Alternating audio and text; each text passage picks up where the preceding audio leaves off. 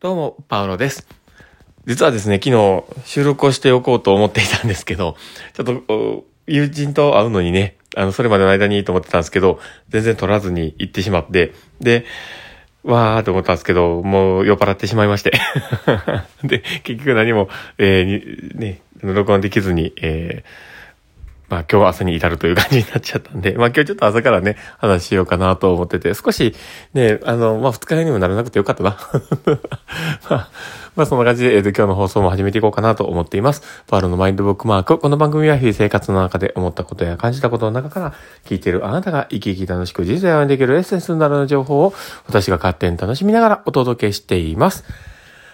ということで、えー今日も収録を始めております。皆さん、どうお過ごしでしょうか？で、今日はですね、どんな話をしようかなっていうところなんですけど、意外とあまり知られてないメモを取るコツみたいな感じで話をしようかと思っています。で、まあそ、それはね、あの、どんな感じかというと、人ってね、いろんなメモ、え大事なことをこう、取ったりして、えやってると思うんですけど、僕も看護学校の時とかも、あ、なんかこう、聞いてること忘れちゃダメだとかって言いながらこうね、メモしたりとか、常にポケットにね、メモ用紙を入れながらやってた印象がすごくあるんですけど、まあ、その、何かを聞いた時に、あ、忘れなきゃと思ってこう書いてる文章って、あんまりね、後から読んで分かんなくなるんですよね。僕めちゃめちゃそういうのがよくあって、で、なんか、あれこれでどういうことだったんだろうなっていうのが分からなくなっちゃうっていう。で、言ってたことって何なんだっけ？みたいなね。で、それって言われてることを頭で解釈せずに、そのままアウトプットしてノートに書くからなんですよね。だから結局ノートに書くときに言ってることをそのまま書かなくちゃみたいな感じでバーって書いちゃうっていう。だから余計にややこしくなってしまって、で、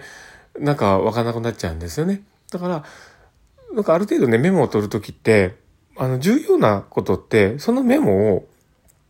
例えば誰かに伝えるだったりとか、まあ、伝言であればね、誰かに伝えるってことだったり、なんか、あの、そのことの情報の大事なところっていうところを覚えておくぐらいの感じのことが多いと思うんですよ。だから、ごめんなさい。えっ、と、だからまあ、僕の中では、まあ、このメモを取るときに、で、相手からこう話したときに、あ、忘れちゃいけないんで、ちょっとメモ取ろうと思うんですって。で、えっ、と、今話してたことって、これこれこういう理由で、こうだったんです。っていう意味で合ってますか？って聞いて、で、そのことをメモするようにします。で、それだと、相手との齟齬が生まれにくいし、自分がこうメモをしている内容がちゃんと解釈をした上でメモを書いている。で、ということは、その書いている文章を見たときに、あ、そうだ、こういうことを言うんだったっていうのを、ちゃんとね、あの、戻ってきやすくなるんでね。だから、一応メモを取るときってそういうふうにやるっていうのをやります。で、これって僕最初から全然できたわけではなくて、もう今までの試行錯誤の中でなんですよね。僕も本当にね、メモを取るの下手くそで、なんか書けないんですよね。で、もう言ってることつらつらつらつら書いちゃって、で、後から見て、何このメモっていう。わかんねえっていう。でも、その、でも経験が、あの、看護記録とか、そういうところってすごく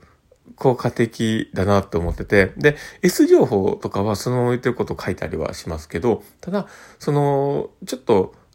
まあ言ってることの内容で、こういうことを共有したよっていう時、まあ、あ、改めてトッキーとして書きたい時とかっていうのは、それをやっておいて、あの、や、ね、メモしておくとずれにくいので、で、それをちゃんと書いたことも相手に見てもらえば、さらなるね、確定ができるっていうこともあるので、それはすごく大事なことかなと思ったりします。なので、まあ、こういう話をね、聞いて、ああ、なるほどって思う方がいたら、あの、応用してもらえたら嬉しいなと思ってます。朝からなんか、あの、めっちゃ真面目な話しましたけど、まあ、そんな感じで、えー、まあ、今日の放送はね、まあ、短いですけど、まあ、今日はね、朝、こんな感じで放送してるので、まあ、短めにやってます。なので、えー、この放送で、あ、もう、あ、なるほど、面白かったな、なるほどなって思う方がいたらですね、えーぜひリアクション残していただけたら嬉しいなと思ってますし、えー、まあ、この、